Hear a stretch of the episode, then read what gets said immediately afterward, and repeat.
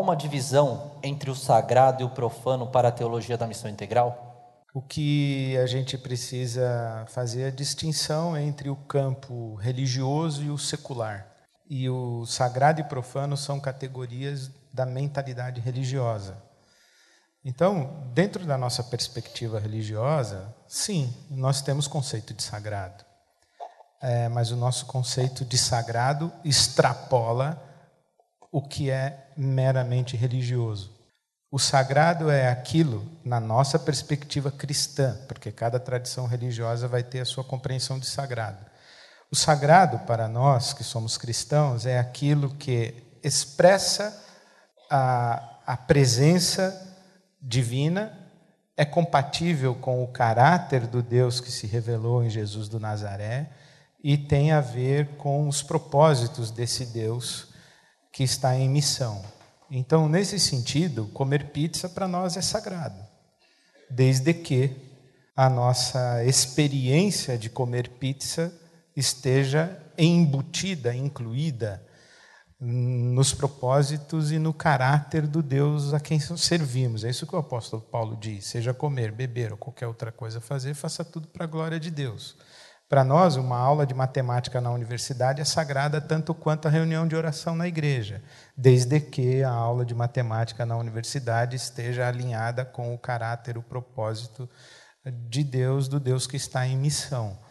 Para a teologia da missão integral, eu acho que a grande contribuição é dar esse salto de que o sagrado se manifesta para além do ambiente religioso que no mundo que nós chamamos de secular há muita expressão do sagrado, porque Deus está redimindo a totalidade da sua criação e não apenas os religiosos e suas atividades e organizações e instituições religiosas. É, eu penso que a gente, com a, essa perspectiva da missão integral, trabalhou a lógica de que o Senhor Jesus veio para deixar claro para todos os seres humanos que tudo ou é sagrado, ou é sacralizado, ou perde o sentido. Então, se alguém faz alguma coisa e o que ele faz não pode ser oferecido a Deus como culto, ele profanou o universo, porque o universo existe para culto de Deus. Então, é isso que faz com que a missão integral insista no conceito judaico-cristão de justiça, entendendo que justiça é a possibilidade, um estado em que todos igualmente desfrutam de tudo que Deus é e de tudo que Deus doa. E, portanto, quando qualquer coisa da criação de Deus é usada de maneira que não possa ser oferecido a Deus como um culto e não possa ser um ato de justiça, o universo foi profanado, porque o universo foi instrumentalizado para qualquer outra coisa que não seja o culto devido ao seu Criador. Então, isso quer dizer que qualquer movimento que descaracterize o propósito da criação de todas as coisas é um movimento profano.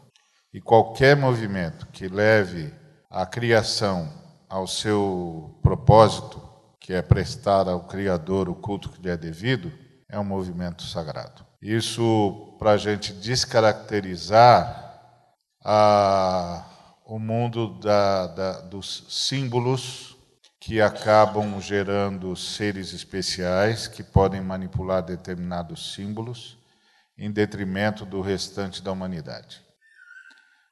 A coisa mais impressionante que o Senhor Jesus Cristo é, veio trazer do ponto de vista do relacionamento é a noção de que Deus é Pai de todos, está em todos e age por meio de todos.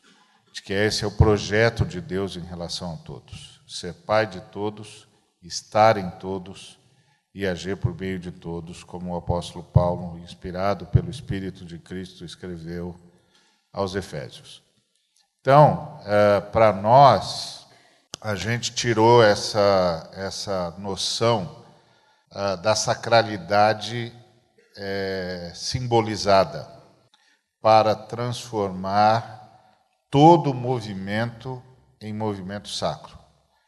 É, é, eu penso que o objetivo da igreja é anunciar a todos os seres humanos que tudo tem de ser tratado de acordo com a sacralidade que lhe é inerente. Ou seja, o fato de ter sido criado para o culto a Deus. Imagina se o que isso significa em relação à criança que está morando na rua. Como é que é tratar uma criança que está morando na rua a partir da sacralidade dela, de que ela existe para o culto a Deus? O que é tratar o membro da família, por pior que ele pareça ser, a partir da sacralidade dele? O que é tratar a produção, a geração de recursos a partir da sacralidade que deveria estar embutida em qualquer movimento humano. Isso é que muda o status que justifica a desigualdade. Porque os, o, o que sustenta a desigualdade é a perda da noção do sagrado, da sacralidade de todas as coisas que vieram de Deus e para Deus devem voltar.